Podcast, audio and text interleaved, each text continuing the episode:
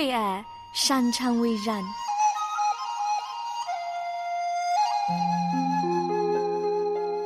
因为爱，我们彼此相聚。欢迎收听《爱在人间》。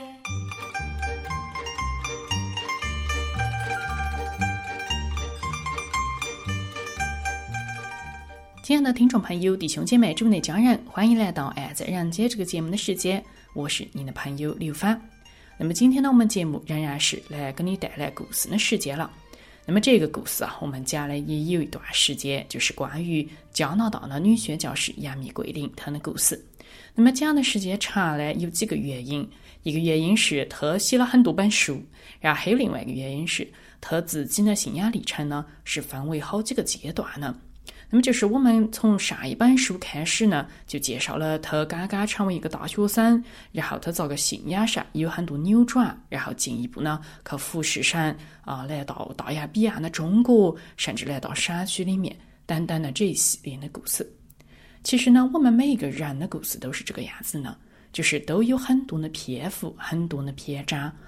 这个就是我们在这个世界上生命的历程里面特别奇妙的一点，就是我们发现啊。很多的事情，如果不是经过前面的一些历程，后面的故事我们就没得办法进行下去。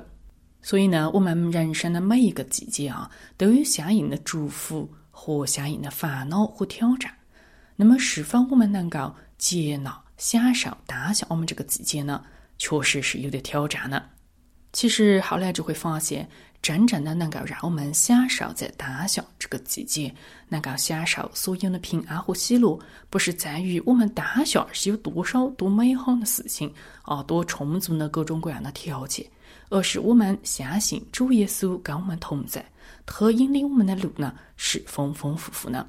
纵使现在有很多困难，我们看不清楚前面的路径还不甚明朗，但是我们相信他的爱是伴随我们的。他也总是要领我们回那个应许之地。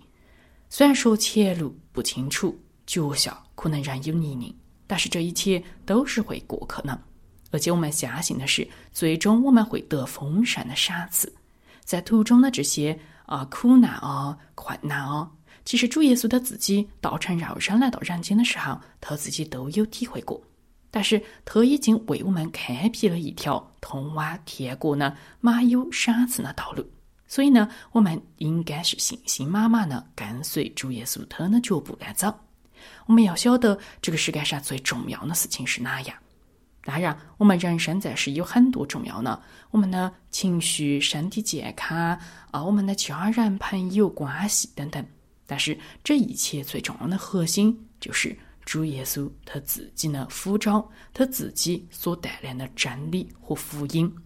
当我们的生命能够更多的扎根在关于主耶稣所带给我们的这个福音里面的时候，我们的人生其他的部分才能够更丰盛，我们也才能够享受当下我们所拥有的一切。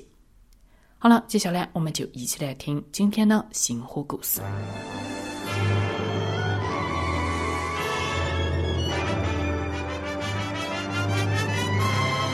天赐人情，爱在人间。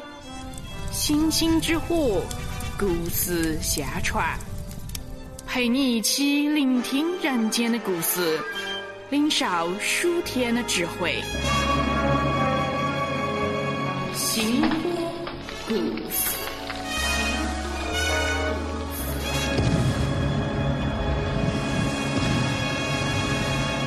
欢迎来到星火故事。我们现在要开始读呢，是我成了一台戏这本书，是黎苏使女杨幂桂林她的故事的续集。杨幂桂林是二十世纪中国内地会派遣的一位加拿大的女宣教师。一九三四年，杨幂桂林和丈夫杨志英终于进入了怒江大峡谷，在黎苏族当中宣教。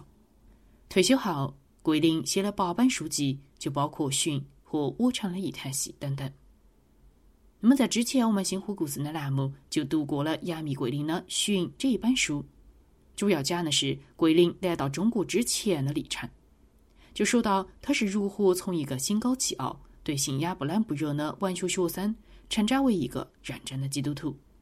后来又在圣经学院里面受到了更多的操练，在学习和工作中更多服侍神，并且也更多寻求主而愿意奉献成为宣教士。那么今天呢，我们就要来跟你讲述的是后续的故事，就是《我成了一台戏》这一本书。那么在其中，桂林他自己呢就会着重书写自己领受护照要来中国宣教呢这些前后故事。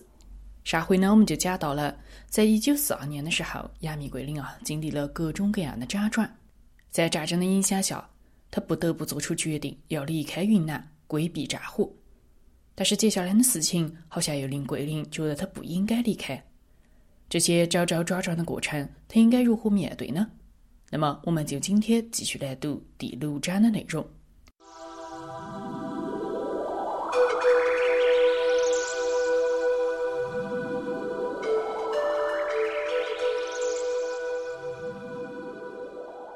耳朵裂的心，听见的故事早早醒，新手抓到火，点燃的灿烂不熄火。新的旅途，火的传承，星火故事陪你一起踏上生命的列车。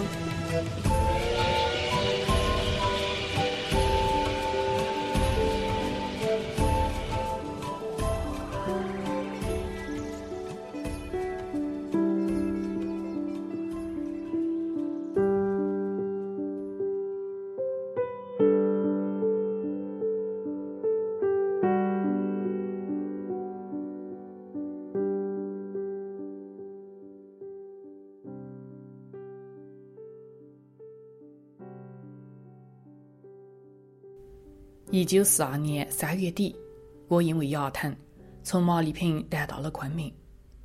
此时，日军正在进攻缅甸，缅甸人也开始向云南逃难。英国领事馆毫不迟疑地催得我赶紧下北逃。英国皇家空军护送队决定在五月十七日开车，但是我还是没等到主给我明确的引导。到最后，情况实在是看起来很紧急，我们就决定还是离开。在滇缅公路上这样旅行了七天六夜，那时我想起我那好同工陆秋，在他送我从毛里坪到宝山的最后一个早晨，他眉开眼笑的对我说：“赞美主，妈妈，主说他要领你归回这地啊。”这是我跟他分享的《创世纪》二十八章十五节，这一页也成了我自己的圣经当中被符案的最破烂的一页。我也与你同在，你无论往哪里去，领你归回这地。在我上路的第七天，终于在四川泸县下车了，就在里奥诺姆斯夫妇那地待命。他们夫妇二人十分热情的欢迎我们，但是我却得到了一个让我有些无奈的消息，就是他们告诉我，云南其实并没有失守。于是我就发现。我们的逃亡可能真是多此一举。现在我距离云南省之遥远，又没得哪回去的可能性，我实在是非常苦闷。当然，里奥努姆斯倒是很客气的劝说我，告诉我现在唯一可做的事情就是好好的在复习中国话，在跟他们一起住在四川泸县的期间，也可以帮助他们做泸县教会的工作。所以呢，那时我也就每周两次。跟一个女传道去中国的监狱里面，去探望一些女囚犯。当然，其中也有些女囚愿意接受主。那时天气非常的热，将近四十度的高温，我实在是也难以想象，当时那些囚犯在那样的牢笼中是如何度过他们的生活呢？对我来说啊，我灰心的感觉还是一直有些持续。一起随行呢，当然也不止我一个人，还有李思母、荣瑞大姐他们。荣瑞大姐倒不像我这样灰心，因为她本来预定在一个月以后，本身就要来到这里呢，送他们的孩子宝训进入到内地会，然后呢，也要在四川嘉定开办的新学校上学，所以按照原来的计划呢，她本身也是要来四川，所以她也没浪费那时间。同时呢，他之前工作的地方的方言呢，跟现在泸县这里也差的不是很多，所以他适应起来并没有我那么困难。我们的慧兰呢，倒是一如既往的十分的得力帮手，他也觉得自己很有价值。毕竟一大家子吃饭也确实指望他了。李思母这一大家子的馍包都是他自己做的，他还会缝制宝训上学穿的衣服，所以啊。我们的回答真是心灵手巧，他也是个很好的小裁缝师，使用缝纫机可比我厉害多了。把宝训的入学用品做的那么便宜又精致，真是为李师母省了许多钱，并且呢，关键它是又好看精致，而且还便宜。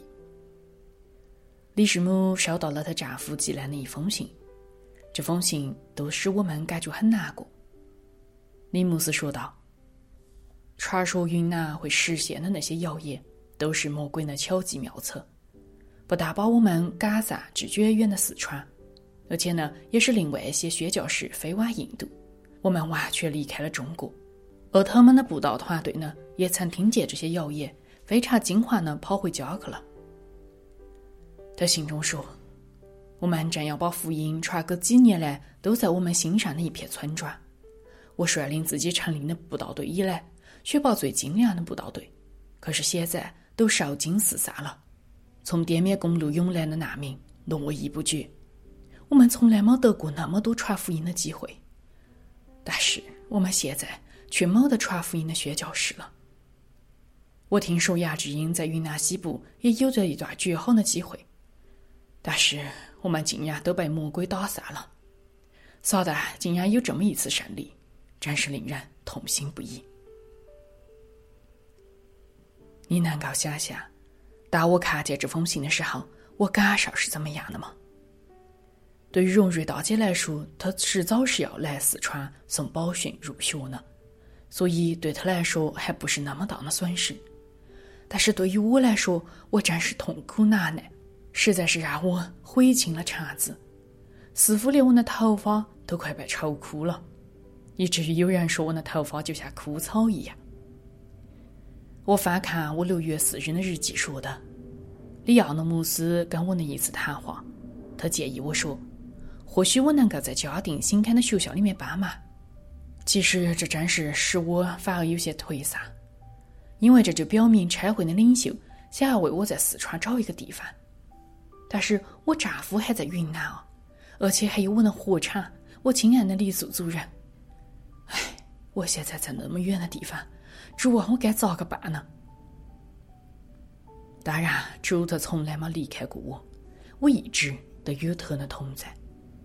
他也常常轻言的安慰我，赐给我很多细小的话语，让我晓得他确实是爱我的。但是我还是忍不住哭泣的说道：“主啊，我也是人啊，我所渴慕有一个人来能够拥抱和疼爱我，这不是哪个人都可以的。”我要我自己最亲近的人，我希望我能够获得这些。第二天，我收到了我丈夫的信，说他获得了绝好的机会。他说：“桂林啊，我真巴不得你能够跟我在一起。”他信中提到，他已经加入了梅大夫的医护团队，在宝山遭到严重的轰炸之后。霍乱猖獗流行，他们正在为难民注射疫苗，有好几百个难民。我把这些事情转告了里亚诺姆斯，意思是我其实很想回到云南去帮助我丈夫。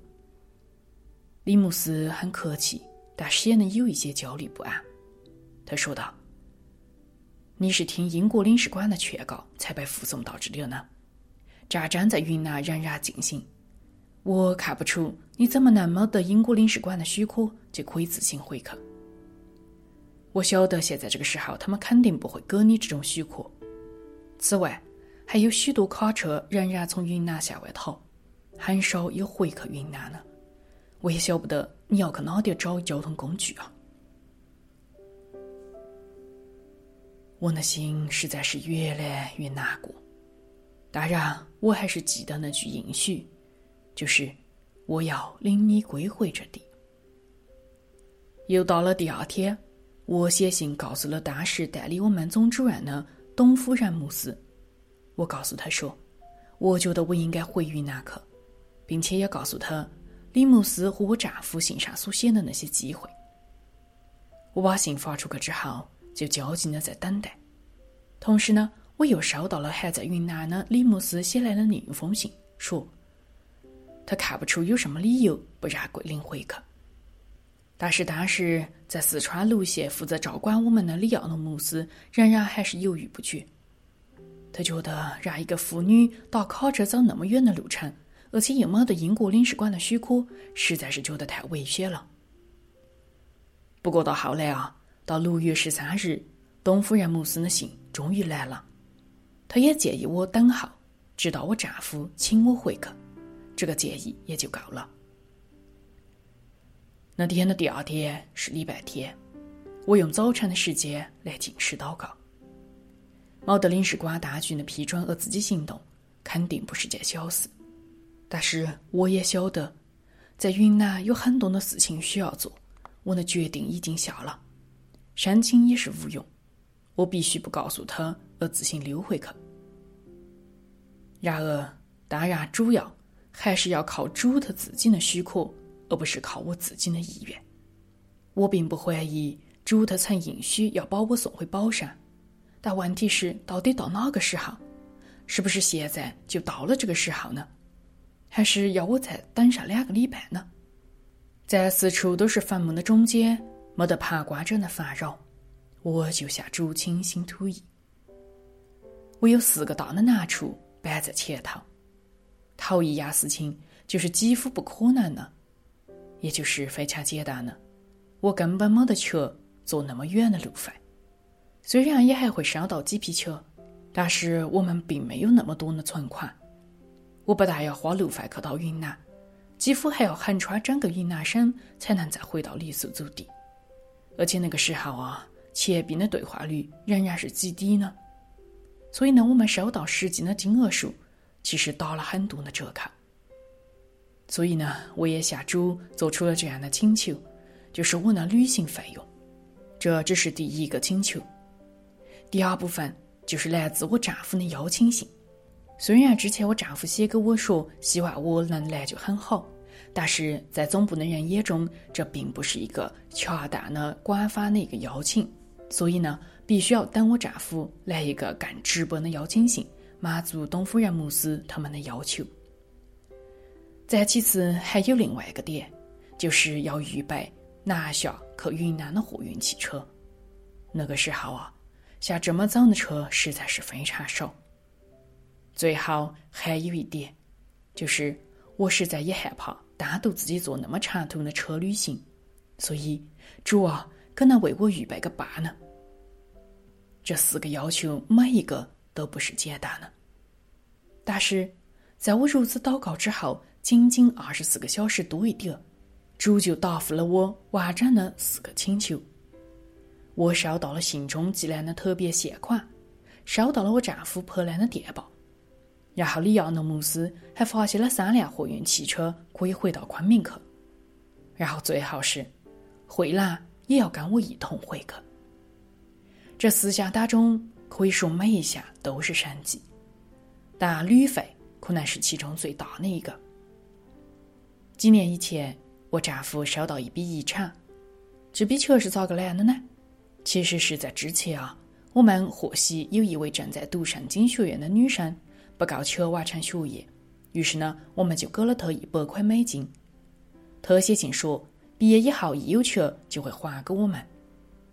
我们读了之后一笑置之，就觉得那就是当做奉献给主了，根本也没希望他还，更是把这件事情忘了一干二净。对我来说，那真是完全忘记了。但是就在我进食祷告为回云南的事向主祈求的时候啊，就刚开始的这个礼拜一，邮局就送来了这位女生写给我们夫妇的两封信。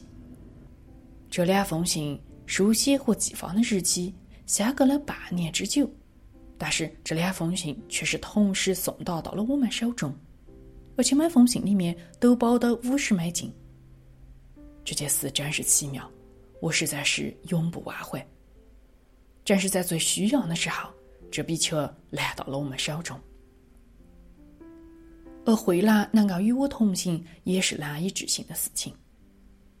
在上一个礼拜六的早晨，我经过洗衣服的地方，我见慧兰一面洗刷的宝训小朋友的衣服，一面呢自己暗自哭泣。一开始我也晓不得是哪事情使他伤心流泪，我也觉得可能不应该问他，因为我也晓得最重要的是，不管他有哪难处，主都会帮助他。所以呢，我也只是用我的把臂抱抱他，小声的对他说：“慧兰啊，知道你难过，你把这个事告诉主，他能够帮助你。”这么说完之后呢，我也就离开了。我看到回坑的路费这么神奇的到到我手中，实在是感谢主。当然，我就马上跑去告诉了荣瑞大姐这件事情。我正在说的时候，慧兰正在屋里面缝衣服。她听见我已经有钱坐路费回昆明去，后来才晓得，之前慧兰独自一个人哭泣，原来是因为他想回去，但是因为没得钱。当我回到我的卧房后，不一会儿，荣瑞大姐就出现在了我的房门口。她说：“慧兰说她愿意跟你一起回去，如果你肯把她带回去的话，她也愿意跟你到李素组那里工作。”我实在是没得钱给他做回去的路费，我去嘉定也倒是不一定需要带着他，所以桂林啊，如果你想要回来跟你一起给他出路费，那么你就带他回去好了。我当时根本没想过这个可能，直接愣在了原地，我甚至有点不能相信所听见的事情。在我看来啊，慧兰是个非常稀有的宝贵的助手。实在是没得哪个人愿意让别人带走他呢。我恐怕荣瑞大姐等到汇率一调整，可能手上又多了钱，经济形势好转，他就后悔了。但是荣瑞大姐说：“哎呀，不会呢。如果你要回来陪你，你就尽管带他去吧。”我曾经求主赐我一个伴侣，却从来没想到是慧兰。叶老师说啊。我们在傈僳族传道的人，并不赞成把汉族的助手带回这些部落当中去，因为啊，很多汉人有一些比较普遍的问题，就是他们会觉得自己比傈僳族人强，于是呢，就容易神气十足，发生一些纠纷。但是我们的小慧兰怎么样呢？其实我也不是很确定，我是否应该把她带到傈僳族当中去。当然，带她回到昆明是没得问题的。不过，去傈僳地区确实是有些不同的了。但是没想到，慧兰倒是要求的要跟我去。慧兰眼睛含着泪说：“嗯，师母，我其实不想要你的钱，因为你教了我圣经、英文、音乐，我要服侍你呢。我吃的不多，嗯，然后我在昆明也有够好几年穿的衣服，所以我不会拖累你呢，请你带我去吧。”我回应说：“好吧，我也愿意带你去呢。但是呢，我还是得回昆明问问李牧师。你曾经在他们家中把他们喊到的嘛？虽然现在荣瑞大姐同意了，但是我也是得征求牧师本人的同意才行啊。如果说牧师不同意的话呢，我就不能带你走，就会把你留在昆明。当然，你也可以为这件事情祷告。实际上。”我们真是有好多的事要下山来祷告、祈求呢。祷告，因为我渺小；祷告，因为我知道我需要。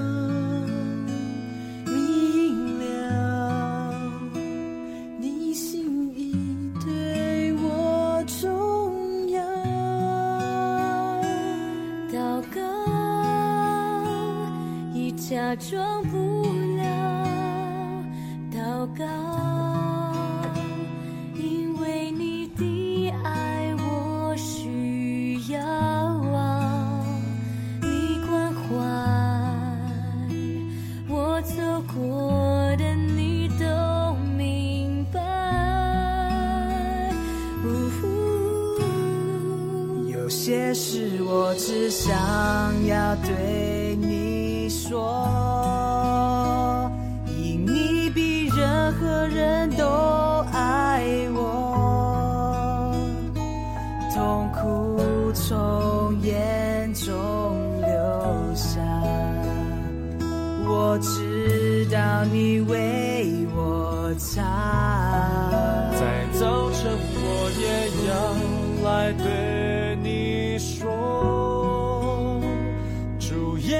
今天我为你活，所需要的力量，你天天赐给我，你恩典够我用。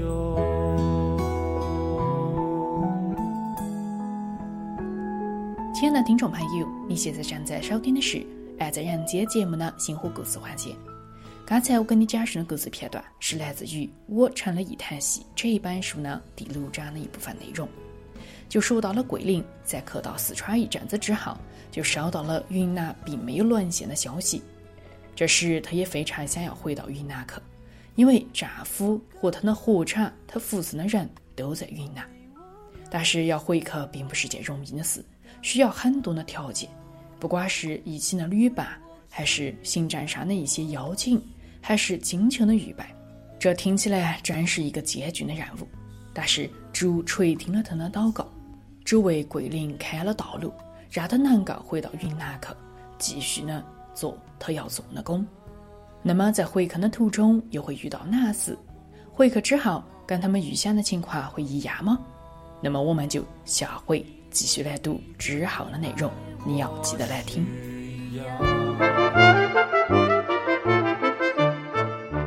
通讯地址是香港九龙大有街一号十楼。因为寄信到香港不需要邮政编码，所以写明地址即可。另外，你也可以发短信到幺三二二九九六六幺二二，短信内容请注明“爱在人间收”。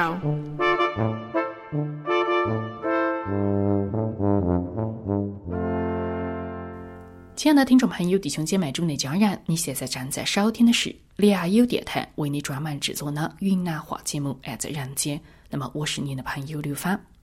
希望今天的节目也能够给你带来一些启发和安慰。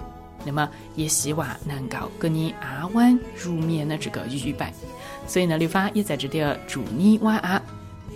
爱在人间，把主耶稣的爱洒向人间。有些事我只想